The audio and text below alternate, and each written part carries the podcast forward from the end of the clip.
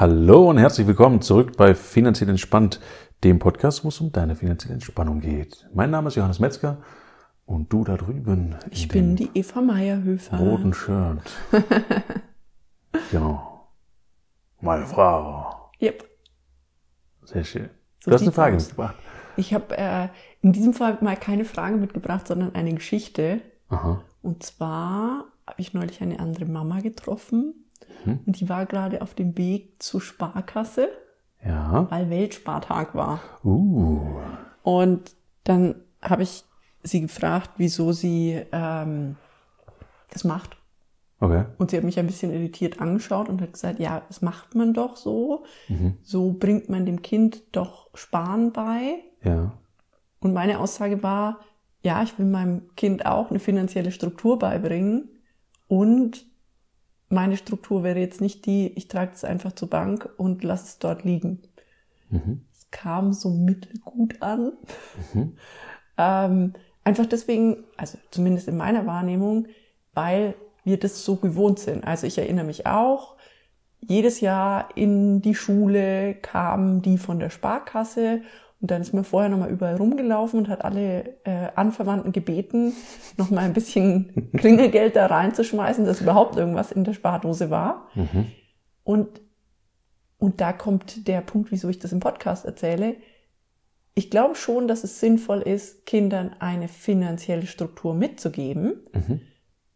Wie gesagt, das wäre halt nicht meine finanzielle Struktur. Du aus deiner Erfahrung heraus und äh, für uns als Eltern, Mhm. was wäre denn das, wie du sagst, wie bringe ich einem Kind am besten eine finanzielle Struktur bei, und zwar eine sinnvolle finanzielle Struktur, und wann fange ich damit an? Und wie? Wie, was, wo, warum? So viele Fragen. äh, also anfangen jetzt. Also quasi sofort. Sofort, so früh wie es geht. Je, weil, und das erzähle ich immer wieder, vielleicht da kurz einen Exkurs, bevor ich auf die anderen Fragen auf, eingehe. Ähm, an, an Anlegen beziehungsweise am Geld sparen und an allen Dingen, die man in diese Richtung tut, ist weniger entscheidend, wie viel Geld man tatsächlich zu diesem Moment hat, Mhm. sondern welche Zeit man zur Verfügung hat, das Geld zu investieren, zu sparen, zu strukturieren und so weiter und so fort. Mhm. Das heißt, die Zeit ist wesentlich, wesentlich, wesentlich wichtiger. Und ich glaube, wir haben schon mal ein paar Mal gesagt im Podcast, das ist mit der Grund, warum unsere Tochter ab dem ersten Monat äh, hier auf dieser Erde schon ihr erstes Depot hatte. Ja? Ähm, weil die Zeit einfach unglaublich wichtig ist an der Stelle.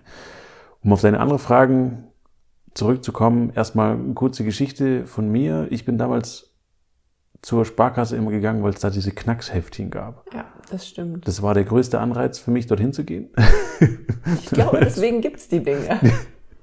Das ist richtig, aber ich hatte nie einen Anreiz, muss ich gestehen, und vielleicht hat auch niemand mit, mit mir gesprochen oder meine Eltern haben es nicht so durchgezogen, da irgendwas zu sparen oder so. Und stimmt nicht, ich hatte schon auch ein Sparbuch, aber damit hatte ich nichts zu tun. Das heißt, da haben meine Eltern immer irgendwas draufgelegt oder haben halt gesagt, ich soll jetzt irgendwas drauflegen. Ähm, Und dann lag das da halt rum und ja, Und also ich kann jetzt auch nicht sagen, dass meine Eltern mit mir dahin gegangen sind, sondern es war wirklich, weil die in der Schule waren. Und dann Okay. haben da Leute quasi ihr Sparschweinchen geöffnet und dann sind damals, keine Ahnung, 10 D-Mark aus dem Sparschweinchen rausgekommen.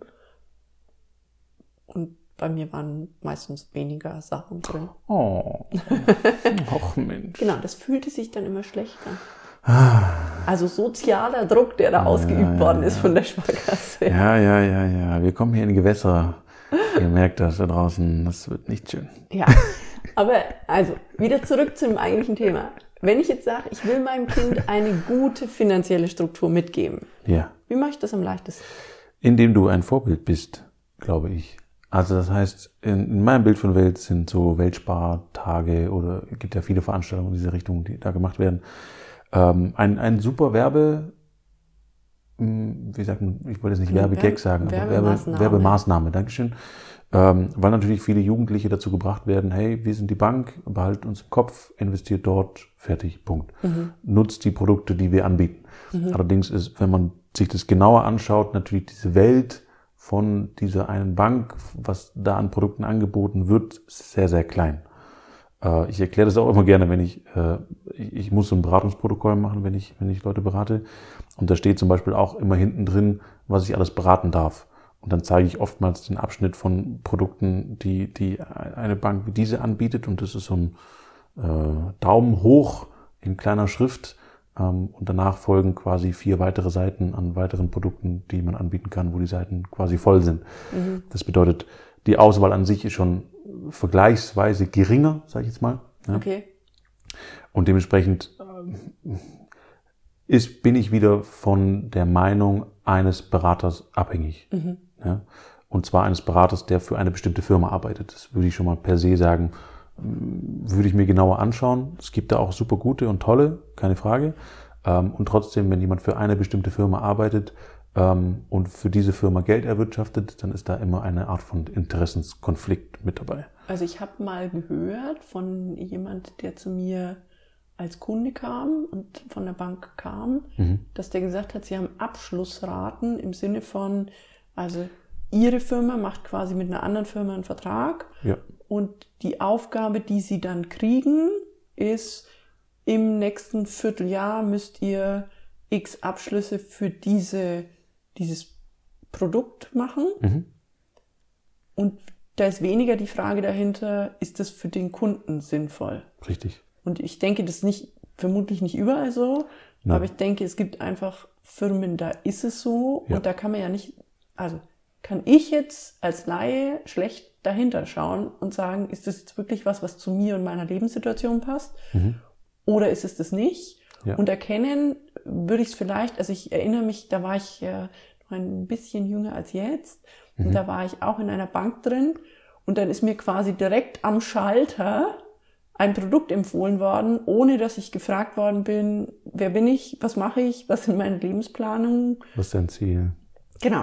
Und damit war für mich klar, das ist kein individuell auf mich zugeschnittenes Produkt, mhm. sondern das ist halt das, was sie gerade an den Mann bringt. Verkaufen, ja. Und ich würde sagen, die meisten von den Firmen arbeiten in dieser Form. Mhm weil es tatsächlich, wie du sagst, um eine Abschlagrate geht. Also das heißt, werden Produkte eingekauft oder höhere Provisionen ausgeschüttet oder oft haben ähm, gerade auch Banken eigene Produkte entwickelt, mhm. die natürlich äh, dann gerne eher verkauft werden oder empfohlen werden, weil natürlich dann auch wieder wesentlich mehr Provision hängen bleibt. Also wenn man jetzt einen klassischen Investmentfonds nimmt, wenn der von dem eigenen Haus gemanagt und erwirtschaftet wird, dann bleibt natürlich auch die Gewinne von dem Fonds im eigenen Haus. Okay, Hat das heißt, dann haben sie doppelt verdient. Exakt, haben sie am Ende doppelt verdient, auch wenn letzten Endes äh, unter Umständen sogar was anderes erzählt wird, sagen okay. wir so. Also, wir verlieren uns schon wieder. Ja. Wir haben jetzt gesagt, wir sollen es den Kindern vorlegen. Genau, wir sollen es den Kindern vorlegen. Das heißt? Vorleben.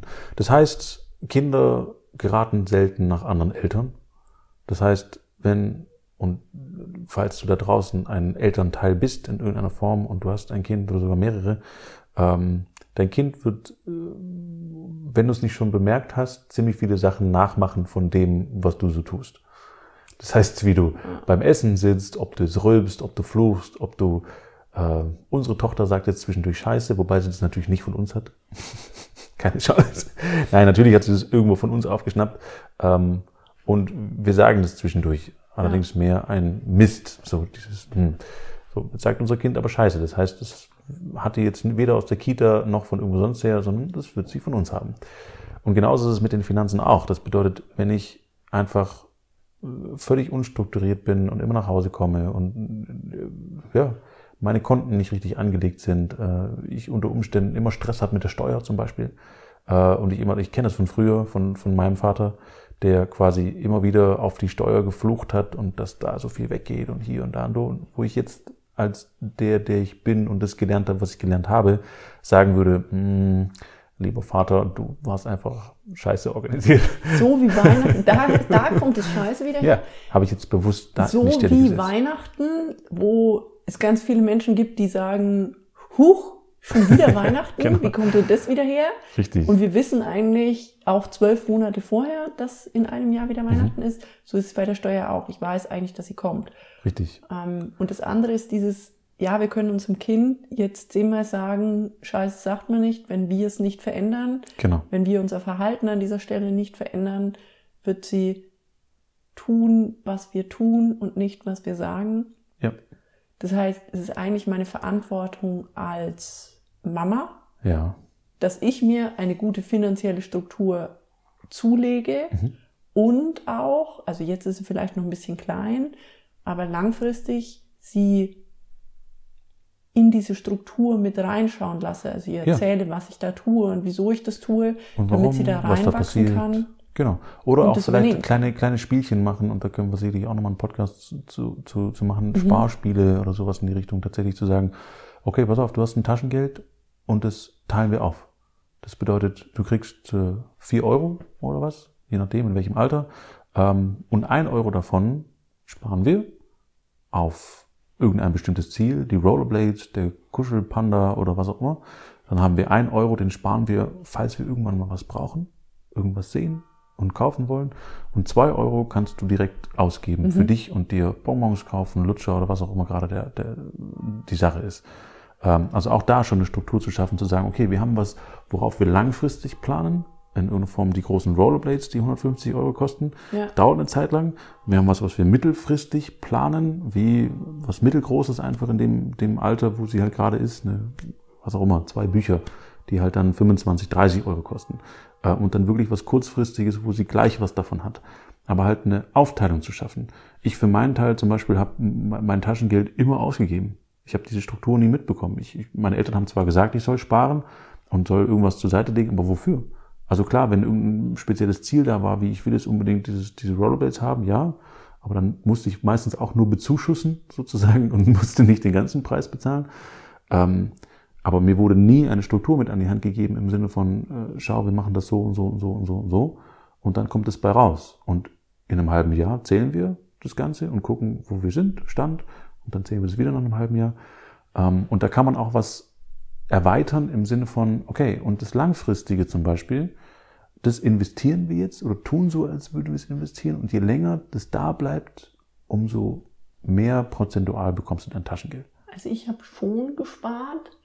Und zwar erinnere ich mich, ich hatte eine Sparbüchse und da war quasi für die verschiedenen Münzen, also damals quasi 1 D-Mark, 2 D-Mark, äh, 50 Cent, so verschiedene Röhren. Ich hat die D-Mark noch ausgegeben. Ja. Und da hat man wirklich dieses Wachstum gesehen, weil wenn ich quasi da brav in meine Münzen reingeworfen habe, sind diese Säulen immer voller geworden. Ich fand das toll. Ja. Und da auch ein Spiel draus zu machen. Und wie gesagt, wichtig ist es nicht nur mit den Kindern zu machen, sondern es auch selber zu machen. Zu sagen, schau, hier, das ist mein Topf. Wir haben zum Beispiel Fünfer, die wir sammeln und nicht ausgeben. Und, Das ist unser äh, Geldspiel, ja. Genau, das ist unser Geldspiel. Und du hast immer, äh, ich sag jetzt mal, bevor du irgendwie angegriffen wirst oder so, eine gewisse Geldsumme im Geldbeutel, den du nie ausgibst, Ja. ähm, um einfach das Gefühl zu schön. haben, Das ist auch so ein Geldspiel. Also, ähm, und das habe ich schon in, in Studentenzeiten gemacht. Und ich glaube, damals hatte ich 50 Euro. Ja, genau, da waren dann schon Euro. Äh, hatte ich dann 50 Euro im Geldbeutel und bin immer durch die Stadt gelaufen und habe gedacht, das könnte ich mir kaufen und das könnte ich mir kaufen und das könnte ich mir kaufen.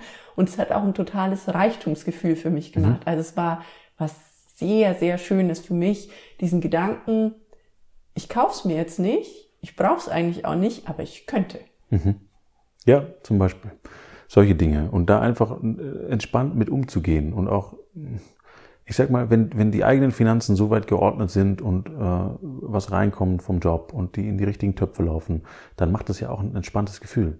Also das heißt, nicht mal unbedingt in diesem direkten Beibringen, im Sinne von hier ist unser Spartopf und so weiter, bringt es ja auch schon was im Sinne von, ich bin völlig entspannt mit meinen Finanzen, weil ich in den Sachen geordnet bin. Und wir hatten ja die letzten Male die Glaubenssätze, dann mm, übergebe ich vermutlich auch andere Glaubenssätze an mein Kind, Richtig. wenn ich mit den Finanzen ganz entspannt bin. Das Genau. heißt, als Eltern habe ich im Endeffekt die Verantwortung, äh, spätestens wenn ich anfange, Kinder zu planen oder merke, oh, ich bin schwanger, ähm, dass ich dann anfange, klar die Finanzen zu ordnen. Und ich glaube, das ist auch ein guter Zeitpunkt, weil dann ist es ja eh so, dass man sagt, okay, es werden jetzt andere Ausgaben auf mich zukommen, ähm, ich werde langfristig vielleicht auch was für mein Kind zurücklegen. Das heißt, spätestens, wenn ich es vorher nicht getan habe, ist das so ein guter Moment zu sagen, okay, jetzt bringe ich meine Finanzen so unter meine Kontrolle, dass ich meinem Kind auch ein gutes Gefühl für Geld,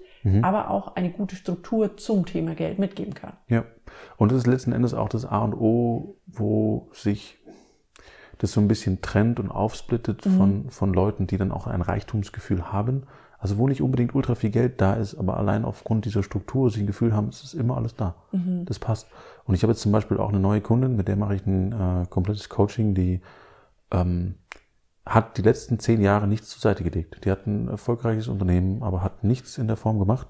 Und ich habe sie gefragt, wäre es möglich gewesen, zu jedem Zeitpunkt in deiner Karriere 150 Euro pro Monat zur Seite zu legen? Und dann sagt sie, ja, na klar, locker. Gar kein Thema. Das wäre nie ein Problem gewesen, egal wann. Und dann sage ich, warum ist es dann nicht da? Und dann sagt sie, ja, weil die Struktur nicht da war. Ich habe das nie gemacht. Genau, man hat das nicht gemacht. Ich habe mich heute auch mit ähm, einem Arzt unterhalten, der gesagt hat, dass sie eben auch Patienten haben, die sich manchmal Behandlungen nicht leisten können. Mhm. Und er fragt dann auch häufig, weil es sind fleißige Menschen gewesen, Handwerker, ähm, Selbstständige. Und er fragt dann immer, wieso ist denn nichts da? Und sie sagen, na, früher hat die Rente doch immer gereicht. Mhm. Und deswegen haben viele Leute nichts zur Seite gelegt. Und umso wichtiger ist es ja nicht, sich hinzustellen und zu sagen, oh Gott, die Rente reicht nicht, mhm. sondern sich zu überlegen, welche Struktur kann ich implementieren, kann ich anwenden, damit ich eben auch im Rentenalter super entspannt mit den Finanzen bin. Das heißt, wir sind jetzt von bei der Geburt dürfen die Eltern anfangen, die Finanzen zu organisieren, bis wenn ich in die Rente gehe, ja nützt mir diese Finanzstruktur dann immer noch, weil ich entspannt in der Rente sein kann. Ja, absolut, natürlich. Ähm, auch zu wissen, was wann, wo, wie ist und wie ich rankomme und so weiter und so fort. Das ist ja auch, damit fängt es ja schon an, haben die meisten Menschen ja keinen Überblick. Viele machen ja zwangsläufig dann auch irgendwas in die Richtung, ja, dann brauche ich halt eine Lebensversicherung oder irgendwas, damit das schlechte Gewissen bedient ist, zumindest, dass ein Teil wegfließt. Aber auch da sind es ja oft keine, ich nenne es mal, keine sinnvollen Anlagen. Ja, das ist das, was wir schon mal hatten. Das heißt, dass man sich nicht wirklich hat durchrechnen lassen. Und das gehört für mich, also zu sagen, ich weiß, welche Fragen ich stelle mhm. und ich weiß, wie ich das durchrechnen kann oder von wem ich es durchrechnen lassen kann, ja. ähm, gehört ja für mich auch zu dieser finanziellen Struktur mit dazu. Absolut, natürlich, klar. Ähm, und dazu gehört natürlich auch eine Eigenverantwortlichkeit mit dazu. Also ich bin ein Fan davon, sich beraten zu lassen, wenn man sich in einem Thema nicht auf, auskennt. Sonst äh, hätten wir auch keine Steuerberater. Mhm. Ja, so völlig in Ordnung, dass sie das tun. Ähm, und trotzdem ist es wichtig, sich mit den Sachen zumindest insoweit zu beschäftigen, als dass ich weiß, was kommt denn in meiner BWA raus. Oder ich muss Steuern bezahlen. Ja, oder wie, wie, wie hoch, wie viel Steuern muss ich denn bezahlen? Also schon wichtig zu wissen, wichtige Größe. Ähm, und auch da, Struktur. Am Ende ist es eine Struktur. Ähm, und je besser die ist, umso entspannter ist letzten Endes der komplette Umgang mit den Finanzen, umso besser kann man seinen Kindern das vorleben, was man sich ja für das Kind wünscht. Und ich glaube, das ist auch was, was sich nahezu alle Eltern teilen, der Wunsch, das Beste für die Kinder zu schaffen. So, und das haben wir auch schon einen Podcast drüber gemacht. Das fängt für mich tatsächlich da an, dass man ein bisschen was zur Seite legt, um einfach Studium und Co. bezahlen zu können, ohne dass es dann knausrig wird oder irgendwie äh, knapp, wenn das Kind 18 ist äh, weil man das irgendwie von seinem Gehalt abziehen muss. Ähm, bis hin zu, ich werde zum Beispiel auch unsere Tochter, sobald sie dann Verständnis zu hat, äh, an ihrem Depot sie teilhaben lassen. Also das heißt, ihr erklären, was wo ist, wo sie Anteile hat, welche Aktien sie hat, ähm, dass sie das versteht. Mhm. Also und ein Gefühl dafür bekommt, dass es diese Sachen gibt. Ja. Haben meine Eltern auch gemacht und ich war da als Kind völlig begeistert davon, auch diese Entscheidung treffen zu können, wo mhm. dieses Geld reinkommt und dann zu feiern, wenn Geld sich vermehrt hat, ja. ohne dass ich was gemacht habe. Genau. Also bestimmt toll. Ja. Und weil wir ja gesagt haben, das ist ein Wunsch von den Eltern, ähm, du kannst bestimmt in den Show Notes was verlinken, wo die Eltern schon mal mit ihrer Struktur anfangen können. Ja, sicherlich. Ja, findet sich was. Vielleicht auch nochmal aufschreiben, ähm, ein paar Spartipps oder sowas in die Richtung.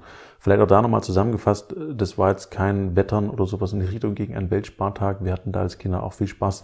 Ähm, und ich glaube, wenn man es richtig umfassend machen möchte, darf man eine Ebene drüber rausschauen. Und solange das dieser Spaßfaktor ist, das Knacksheft und mhm. der Ballon und die schönere Spardose, die man bekommt, ja. Ist das alles gut, weil man den Kindern ein gutes Gefühl für Geld macht. Mhm. Aber es wäre für mich einfach nicht die einzige Struktur, die ich meinem Kind mitgeben wollen würde. Ja. Ja, also seid ihr da draußen nochmal gesagt, Kinder geraten selten nach anderen Eltern. Dann danken wir euch fürs Zuhören Ja, und hören uns nächste Woche. ja. euch eine schöne Woche und bis bald. Ciao. Tschüss, viel Spaß beim Sparen.